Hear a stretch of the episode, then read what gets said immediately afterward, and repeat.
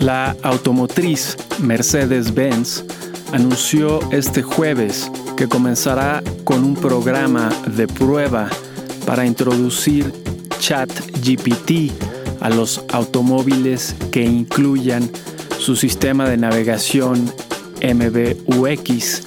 El programa de prueba será instalado en 900.000 autos en los Estados Unidos y los conductores pueden inscribirse con solo decir, hey Mercedes, inscríbeme al programa beta. Hoy es el domingo 18 de junio del 2023 y este es el volumen 4, número 23 del semanario El inversionista.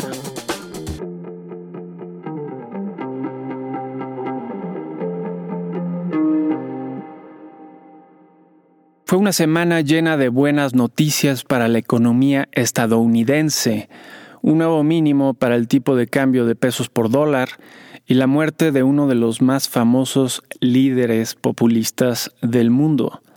Fue Silvio Berlusconi, un político italiano de 86 años que prevaleció por casi tres décadas cerca del poder gracias a su retórica e influencia mediática, siendo fundador y dueño de Mediaset, emporio dueño de la televisora comercial más grande de Italia, de estaciones de radio, periódicos y revistas, y con una enorme fortuna que lo ubicaba como el tercer italiano más adinerado al momento de morir.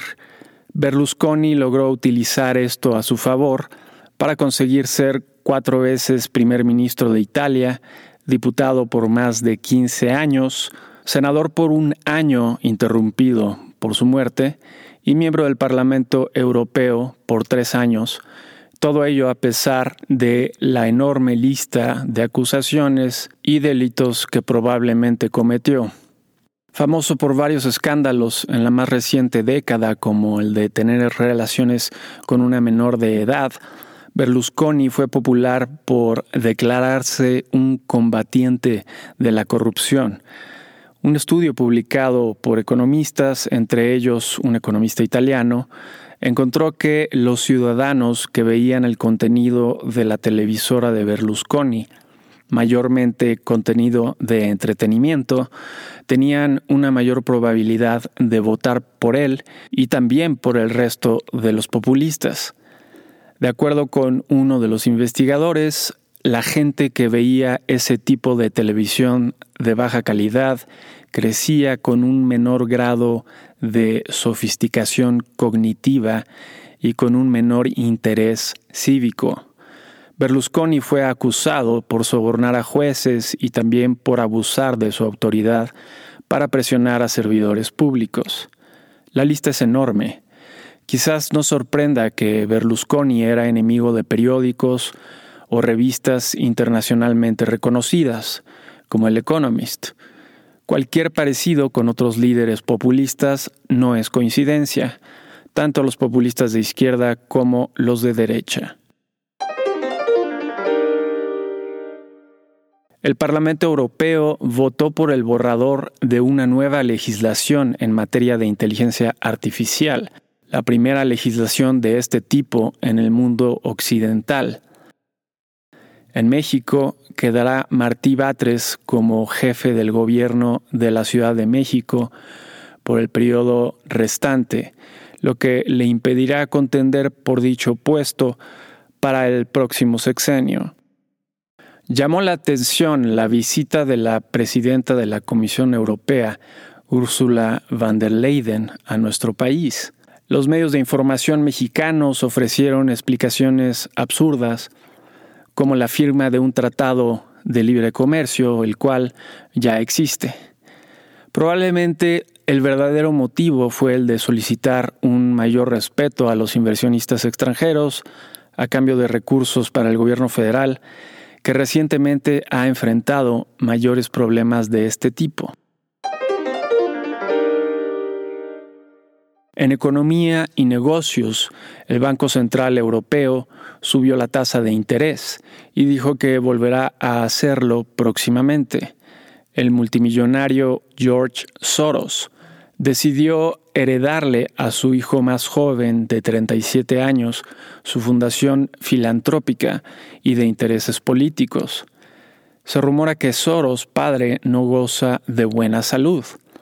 La empresa de capital de riesgo Andresen Horowitz, originaria de Silicon Valley, abrirá su primera oficina internacional en Londres. La empresa considera que el Reino Unido se volverá líder en criptomonedas y tecnologías similares debido a que no está tan regulada en este tipo de negocios. Así lo dijo, haciendo referencia a las recientes demandas del gobierno estadounidense contra Binance y Coinbase. En referencia al traspaso de Credit Suisse a las manos de UBS, los ejecutivos del último han hecho una lista de lo que estará prohibido para los nuevos empleados. Se prohíbe, entre otras cosas, el tomar clientes de países como Libia, Rusia, Sudán y Venezuela. En ciencia, en la costa oeste de México se han encontrado cientos de aves muertas por falta de alimento. El calentamiento del Océano Pacífico, que hace que los peces busquen aguas más profundas, ha ocasionado este desequilibrio ecológico. Notas de la semana que termina. 12 al 16 de junio en Estados Unidos, las expectativas de inflación a un año para el mes de mayo, según la Reserva de Nueva York, se redujeron de 4.4 a 4.1%. La inflación anual para el mes de mayo, según el índice de precios al consumidor, fue de 4%, mucho menor al 4.9% del mes anterior. Esta noticia tendrá efectos importantes en los consumidores. La decisión de política monetaria de la Reserva Federal fue mantener la tasa de interés en el 5.125% actual. Las proyecciones de la Junta de Gobierno fueron de gran interés. El crecimiento económico que anticipan para este año fue actualizado de 0.4 a 1%. La tasa de desempleo para finales del año fue actualizada de 4.5 a 4.1%. Algunas medidas de inflación para este año fueron actualizadas a la baja y la tasa de interés esperada para finales de año fue actualizada de 5.1% a 5.6%. En la siguiente decisión, dentro de seis semanas, es poco probable que se dé una de estas anticipadas alzas a la tasa de interés. Las ventas minoristas para el mes de mayo aumentaron 0.3% en vez de la reducción de 0.1% esperada. Contrario a lo esperado fue también que las ventas de los automóviles aumentaron. La producción industrial para el mes de mayo mostró una reducción de 0.2% y las solicitudes de desempleo de la semana permanecieron iguales a las de la semana previa. Finalmente, el preliminar de la confianza del consumidor, según la Universidad de Michigan, para el mes de junio mostró una mejora al pasar de 59 a 64 puntos. En reportes de utilidades tuvimos, entre otras empresas, a Oracle con una sorpresa positiva y Adobe con una sorpresa positiva. El 66% de las 24 sorpresas fueron positivas, una muy buena semana en reportes de utilidades. Con respecto a la semana pasada, el índice Standard Poor's 500 de la bolsa estadounidense avanzó 2.6%. El petróleo West Texas Intermediate subió de 70.35 dólares el barril a 71.44 dólares el barril. y el oro bajó de 1.975 dólares la onza a 1.970 dólares la onza. En México, las ventas de la Asociación Nacional de Tiendas de Autoservicio y Departamentales para el mes de mayo aumentaron 1.3% en términos anuales, que después de quitar la inflación es una reducción de 4.54%, una terrible cifra. La encuesta mensual de la industria manufacturera para el mes de abril mostró que el personal ocupado en dicha industria tuvo una ligera disminución anual de 0.3%. Con respecto a la semana pasada, el índice de precios y cotizaciones de la Bolsa Mexicana de Valores avanzó 0.6% y el tipo de cambio bajó de 17.25 pesos por dólar a 17.06 pesos por dólar. ¿Qué podemos esperar para la semana entrante? 19 al 23 de junio. En Estados Unidos, el lunes será día feriado por la conmemoración de la emancipación de los esclavos. El martes tendremos los permisos de construcción y los comienzos de construcción residencial, ambos para el mes de mayo. El miércoles habrá distintas intervenciones de varios gobernadores de la Reserva Federal, pero la de mayor interés será la del gobernador Jerome Powell ante legisladores el miércoles y el jueves. El jueves tendremos también las solicitudes de seguro de desempleo de la semana y las ventas de casas existentes para el mes de mayo.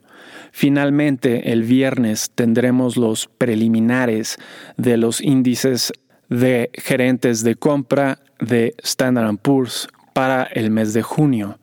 En reportes de utilidades tendremos, entre otras empresas, a FedEx, Steelcase y Accenture. En México, el lunes tendremos el preliminar de la actividad económica para el mes de mayo.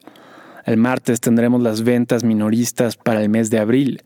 El miércoles tendremos los componentes del Producto Interno Bruto para el primer trimestre del año.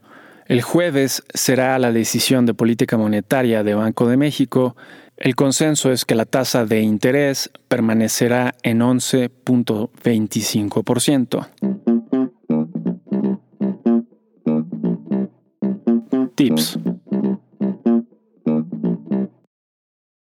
El optimismo de la Reserva Federal en sus nuevas estimaciones y la menor inflación que se verá reflejada en la confianza de los consumidores lograron que la bolsa estadounidense avanzara considerablemente. La semana entrante esperamos que el tipo de cambio suba una vez que Banco de México anuncie que mantendrá la tasa de interés sin cambios.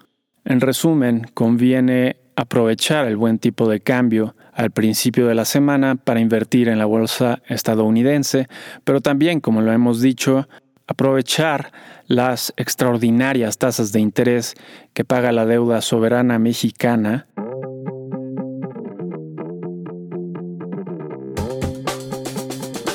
Y eso es todo para esta semana. Si te interesa consultar la versión completa, ver números anteriores o suscribirte para recibir El inversionista de forma gratuita, lo puedes hacer a través del sitio elinversionistaonline.com. Y si te gusta escucharnos, por favor déjanos una reseña en la plataforma que utilices. Nos ayudaría mucho. Mi nombre es Gerardo Gómez Ruano. Nos vemos la siguiente semana.